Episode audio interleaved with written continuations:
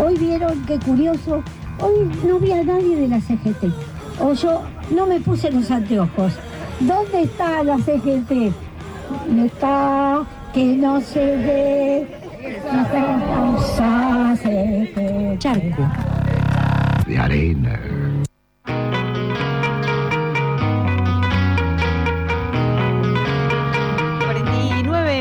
Pasan de las 9 de la mañana. Estamos aquí en FM La Tribu, en Charco de Arena, haciendo territorios posibles ¿Y qué territorios extraños estos de la protesta policial y, la respuesta de aumento a la bonaerense?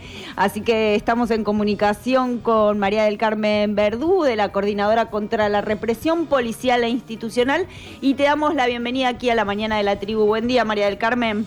¿Qué tal? ¿Cómo están? Bien, bien, como todos los meses que hablamos, que actualizamos las cifras, la, la, represión policial, queríamos eso, tu mirada de cómo entendés todo esto que está sucediendo.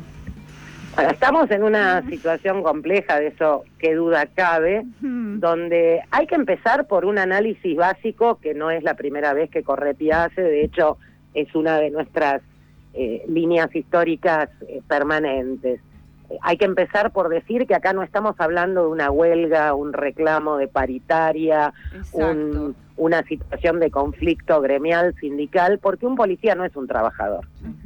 Que perciba remuneraciones, que lo ampare una obra social, que tenga en el futuro un haber de retiro, etcétera, no significa eh, que tenga esa condición de integrante de la clase trabajadora, que es algo que requiere como mínimo no estar del lado de los explotadores ni ser su fuerza de choque para el control y el disciplinamiento social. Vos fíjate, y esto ha sido recordado en algunos posteos en redes en estos últimos días, que cuando fue el fuerte conflicto docente tan estigmatizado en la provincia de Buenos Aires durante la gobernación de María Eugenia Vidal, estos mismos policías fueron los que tomaron partido explícito por el gobierno de Cambiemos con aquella foto que se sacaron que decía gobernadora, mándeme una maestra que se la devuelvo con vocación de servicio.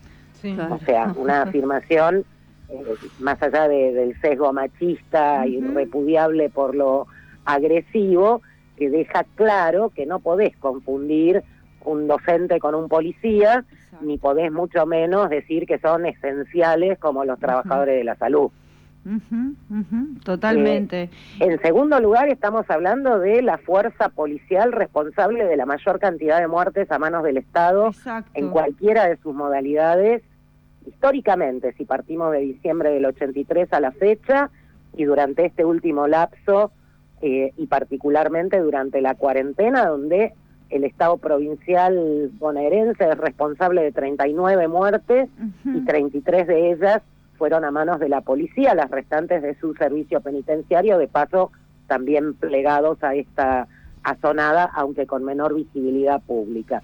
Es la fuerza responsable por la desaparición forzada de, Facundo. Sí. Y todo esto va de la mano con un punto central del petitorio, que no tiene que ver con el, dinero que cobran, mm. sino que pretende que sus prácticas criminales, como el gatillo fácil, no sean investigadas. Claro. Fíjate que en las intervenciones de los voceros en los medios ni siquiera faltó el saludito fraterno a Chocobar.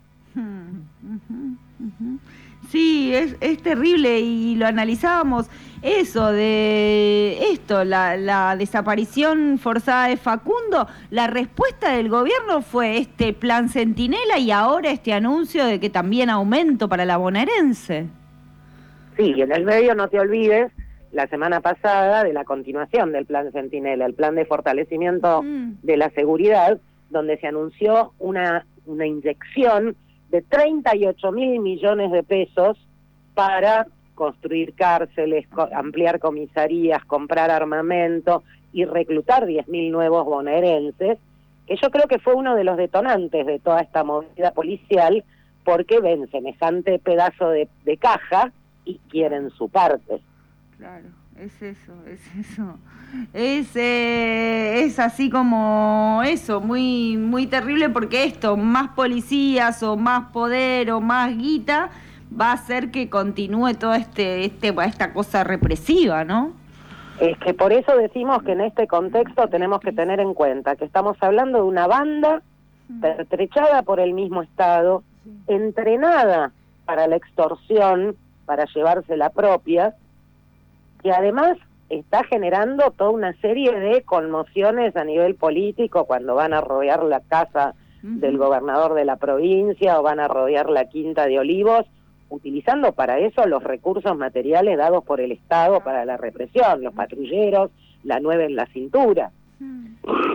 Claramente no es lo mismo que una maestra o una enfermera con su guardapolvo o con su ambo en una movilización. No, es, es lo, lo dijiste clarito, son estos mecanismos de extorsión y la respuesta eh, es el reconocimiento a este tipo de acciones y de, dinámicas. Eh, Exacto, por eso nosotros exigimos eh, el castigo innegociable de este amotinamiento, a la vez que convocamos a la más amplia unidad de los que luchan y las que luchan para defender los intereses populares. Eh, María del Carmen, ayer, bueno, antes de ayer hablamos con los vecinos de Claucol anunciando que ayer se manifestaban Claucol, una empresa multinacional que contamina ahí en Virrey del Pino. Ayer hacían una manifestación ahí en La Matanza y también la respuesta fue represión.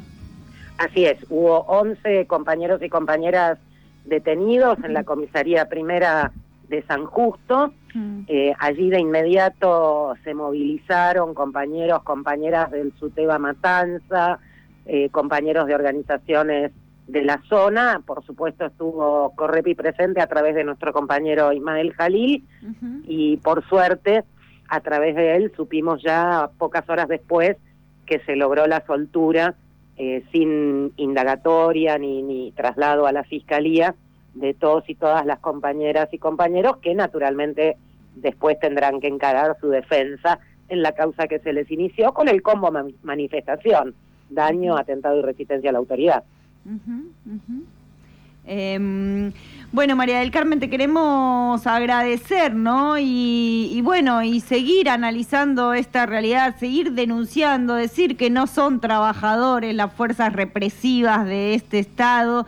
Y, yo no sé si son manios, o sea, como que me quedo pensando esto, digo, eso fue la desaparición forzada de, de, Facundo Castro, con todo lo que sacó, con todo lo que se publicó, o sea, eso dieron cuenta hasta los medios grandes Digo, e, esta movida de la policía bonaerense...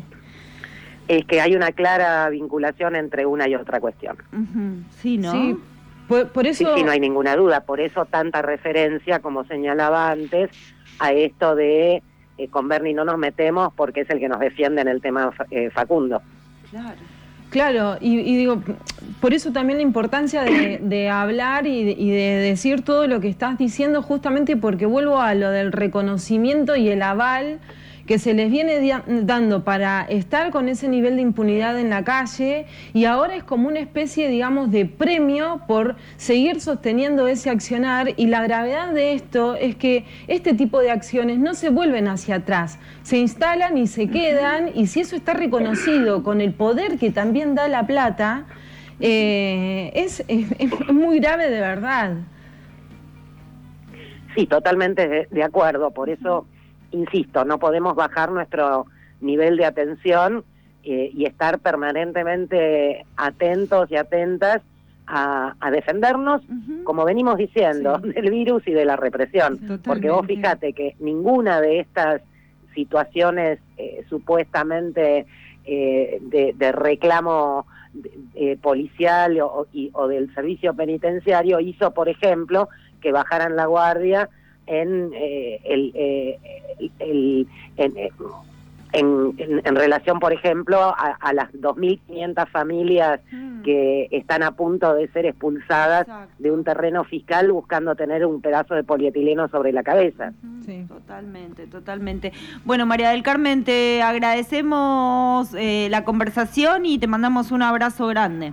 Al contrario, gracias a ustedes. Mm era María del Carmen Verdú de Correpi, analizando esta situación de la policía bonaerense y, y repitiendo que hay que curar, hay que cuidarse del virus y de la represión.